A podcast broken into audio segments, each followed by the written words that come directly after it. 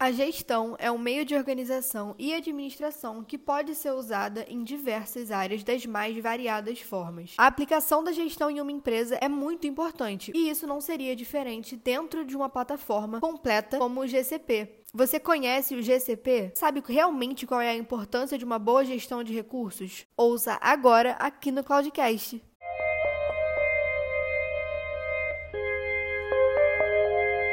Oi, gente, eu sou a Stephanie e vocês estão escutando o Cloudcast, podcast aqui da IPNET. E aqui a gente traz dicas para melhorar a sua produtividade e a comunicação na sua empresa ou no seu trabalho como estudante e especialista da área. Além disso, a gente também aborda várias novidades e inovações do mercado da tecnologia. E hoje aqui no Cloudcast a gente vai receber o Jefferson para falar um pouquinho sobre gestão de recursos no GCP. Tudo bem, Jefferson? Bom dia. Olá, Té, tudo bem? Bom dia. Então, meu nome é Jefferson Oliveira, trabalho na área de Cloud Engineering, né, com os projetos de nuvem. Bom, antes da gente começar, eu acho que é interessante a gente explicar um pouquinho o que é o GCP, né?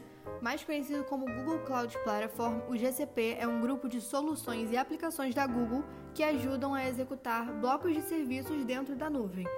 Essa plataforma foi desenvolvida com um objetivo em mente que era favorecer a execução de uma série de serviços com base na computação em nuvem, e dessa forma os empreendimentos podem contar com uma alta performance, segurança e confiabilidade nos seus processos, otimizando a qualidade dos resultados adquiridos. Bom, e agora sabendo o que é o GCP, né, a gente está fazendo cast falando sobre é, gestão de recursos, mas quais recursos são esses?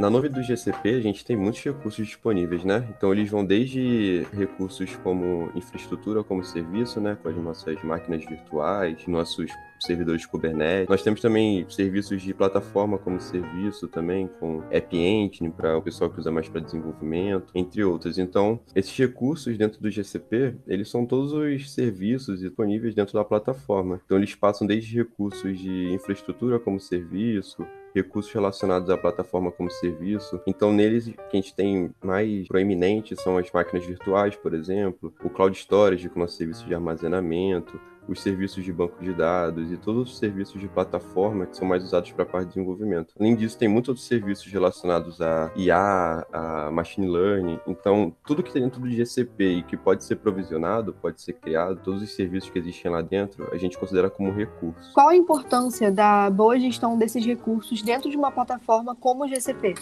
Então, como a gente tem muitos recursos disponíveis dentro da plataforma, e a gente tem um ambiente que é muito flexível, muito escalável, que é muito fácil e simples provisionar esses recursos, então quando a gente está com um ambiente pequeno, ou com um ambiente grande, ou com um ambiente em crescimento, a gente tem que entender para onde esses recursos vão, onde eles serão criados, quem vai poder ter acesso a esses recursos. Então, todos esses pontos são levados em consideração. Então, ter uma boa gestão de recursos, a gente entender e organizar de uma forma com que tudo isso fique muito simples. Então, o gestor que vai cuidar de toda a plataforma do GCP, ele não vai ter dificuldade tendo que gerir cada recurso individualmente ou entender o que cada um está tendo acesso. Então, se ele tiver uma estrutura bem organizada, a gestão de recursos se torna muito simples e essa boa gestão vai facilitar muito e vai adicionar muito quando a gente fala em termos de produtividade dentro da nuvem. Então, pensando nisso, dentro do GCP, a gente tem como uma feature da, da plataforma a criação de uma hierarquia de recursos, né? Então, com essa hierarquia, a gente consegue organizar e atender todos esses pontos que eu disse anteriormente, e a gente atende dessa forma tanto os requisitos técnicos e de negócio da, da empresa ou do usuário que está usando a plataforma, quanto as boas práticas da própria plataforma do, do Google. Então, se a gente tiver uma hierarquia bem construída, uma estrutura bem organizada, a gente consegue lidar muito bem com a, com a gestão desses recursos sem nenhum problema. Então, depois de explicar um pouco sobre o principal objetivo né, da hierarquia de recursos,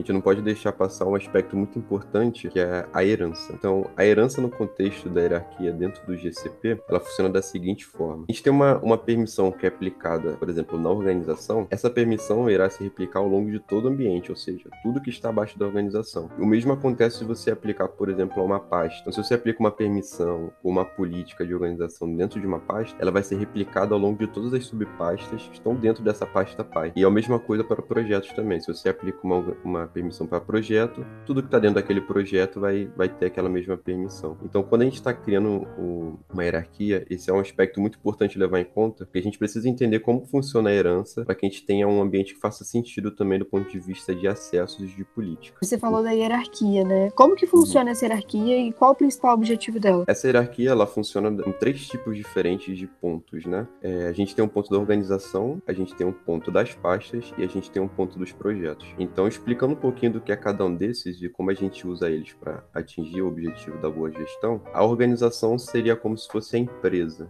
Então, tudo que é criado, todos os recursos provisionados da plataforma do GCP, eles vão ficar debaixo dessa hierarquia dessa empresa. As pastas é o que fica logo abaixo da empresa, da organização, e nela a gente pode fazer a separação entre departamento, separação entre ambientes. Então, a gente pode construir de forma que tudo que for provisionado dentro de uma pasta fique separado das pastas que estão no mesmo nível da hierarquia. E abaixo dela a gente pode colocar os projetos, que é onde os recursos serão provisionados diretamente. Então, se a gente quer criar uma nova máquina virtual, ou se a gente quer criar um cluster do Kubernetes, tudo isso vai ser provisionado dentro de um projeto. Então, a gente pode dizer que o projeto seria o último ponto na hierarquia dos recursos dentro do GCP. E é, o objetivo principal dessa hierarquia é que a gente consiga organizar realmente os, os recursos e separá-los, né, por, por afinidade ou por separação de departamento de ambiente. Então, acho que como exemplo legal seria a gente usar a separação de ambientes.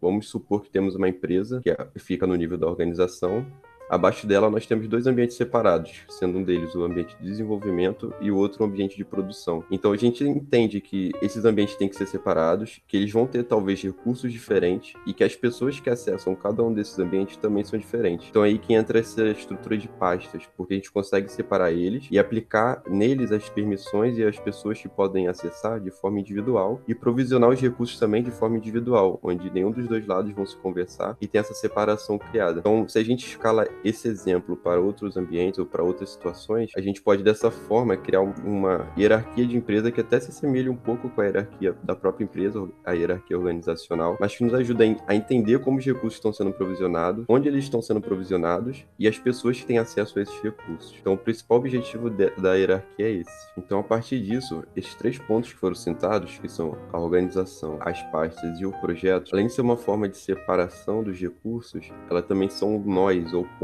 de acesso de política. Então, como eu tinha dito anteriormente, em cada pasta, em cada projeto, a gente pode adicionar pessoas específicas que vão ter acessos específicos. Mas, além disso, a gente pode também aplicar políticas específicas para esses pontos. Então, se, por exemplo, a gente quer garantir de que um departamento possa criar máquinas virtuais numa região e o outro departamento não possa, a gente pode aplicar uma política a nível dessas pastas e a gente garante que esse requisito vai ser alcançado. E qual a vantagem dessas políticas da organização para o usuário. A principal vantagem da política da organização é a gente conseguir garantir um ambiente mais seguro e ter a certeza de que nada do que for criado ali vai ferir algum requisito da organização, algum requisito técnico. Então, como citado no exemplo da pergunta anterior, eu falo sobre a possibilidade de a gente definir onde um determinado recurso pode ser provisionado, esse é um bom exemplo de política da organização, porque vamos expor ou dar um exemplo de uma empresa que seja muito grande e tem uma abrangência internacional, né? Então, se essa empresa ela tem é, dentro dela departamentos diferentes, um deles fica, por exemplo, no Brasil e outro nos Estados Unidos, eu posso usar essa política para garantir que todos os recursos provisionados no departamento do Brasil só possam ser criados dentro do Brasil, da região do Brasil. E é a mesma coisa nos Estados Unidos. Então as políticas passam por esses, por esses tópicos. Além de outros tópicos também, como você pode setar política para que algum recurso específico não possa ser criado numa organização, ou numa pasta, ou num projeto. Então dessa forma você pode criar limitações que ajudam a controlar o ambiente como um todo. Então, ao invés de você ter que ficar olhando todo momento para todos os recursos que foram provisionados e analisar onde esse recurso foi provisionado, esse recurso ele poderia estar sendo criado aqui, você já cria uma política que você tem a garantia de que tudo que está criado ali dentro já está atendendo aqueles requisitos que você definiu no começo. Então, a política da organização é muito usada, todas as empresas, quando começam a usar o GCP, aplicam elas e elas aplicam a diferentes níveis, seja a nível de organização, a nível de pasta ou a nível de projeto. E aí vai depender muito das características de quem está usando, né? O usuário prefere pretende atingir algum objetivo específico de compliance ou de segurança, ou então só para atender o requisito mesmo organizacional ou técnico. Então essas políticas nos ajudam a alcançar esses objetivos e ter um ambiente muito mais seguro e sem aumentar a complexidade da gestão desse ambiente. Depois dessa hierarquia ser construída, como que funciona a gestão desses recursos que você falou? Existem algumas formas de fazer a gestão desses recursos. Tem um painel específico dentro do própria plataforma do GCP, onde a gente pode visualizar todos os recursos, onde estão posicionadas as pastas, que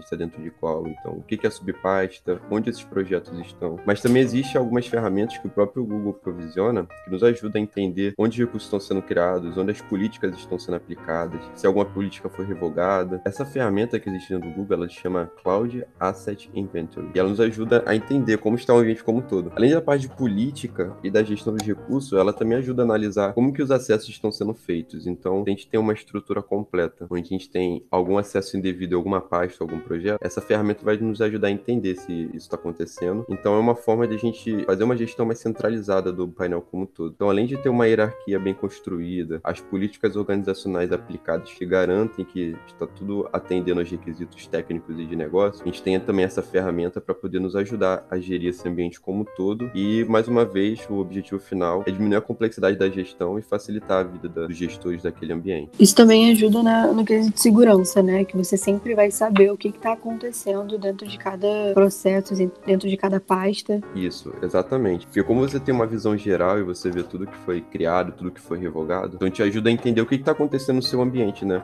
Então, ao invés de você ter que procurar em cada pasta, em cada ambiente, para entender o que está sendo aplicado ali, o que foi criado, então você olha no ambiente, um ambiente centralizado, onde você tem todas as informações que você precisa. Então, com uma simples comando, você consegue ver o que está acontecendo e entender se alguma regra foi infringida, alguma questão de segurança ali foi passada e ninguém percebeu. Tem esses aspectos que nos ajudam. E uma coisa legal também da gente falar é em que momento acontece todo esse processo que a gente está falando desde o começo. Em que momento acontece todo esse processo que a gente tem falado? O processo geralmente acontece quando um cliente está começando a utilizar a plataforma de GCP. Então, ele seria uma das etapas iniciais. Então, se o cliente está migrando de alguma outra plataforma, de um ambiente físico, então acho que é um ponto importante de atenção a gente parar, sentar e analisar como a gente vai estruturar esse ambiente, como vai ser dividido, quais departamentos vão estar atuando, que equipes têm que ser separadas das outras. Então, a gente entender como vai ser a política da organização, onde elas vão ser aplicadas, os acessos que cada equipe tem que ter. Então, tudo isso é desenhado nas etapas iniciais do projeto. Porque se a gente tem uma estrutura bem construída, uma estrutura sólida que faça sentido tanto do ponto de vista organizacional quanto do ponto de vista técnico e prático, tem um ambiente também que é escalável do ponto de vista de controle de acesso. Então, se a gente quiser criar novos recursos, provisionar novos ambientes, vai ficar muito mais simples se a gente já entende como aquele ambiente se comporta, se a gente sabe onde cada coisa está criada e cada permissão está sendo aplicada. Então, eu diria que é um processo essencial a gente executar essa etapa logo no começo, porque se a gente deixa o ambiente ser criado e as coisas serem provisionadas sem muito planejamento, a gente vai ter um trabalho além de entender como o ambiente está funcionando, porque não vai ter uma separação, então vai ter que analisar o que cada workload, o que cada projeto está fazendo. Vai ter o trabalho também de ter que organizar tudo, ter que dar as permissões corretas, ter que organizar as políticas de organização. Então é melhor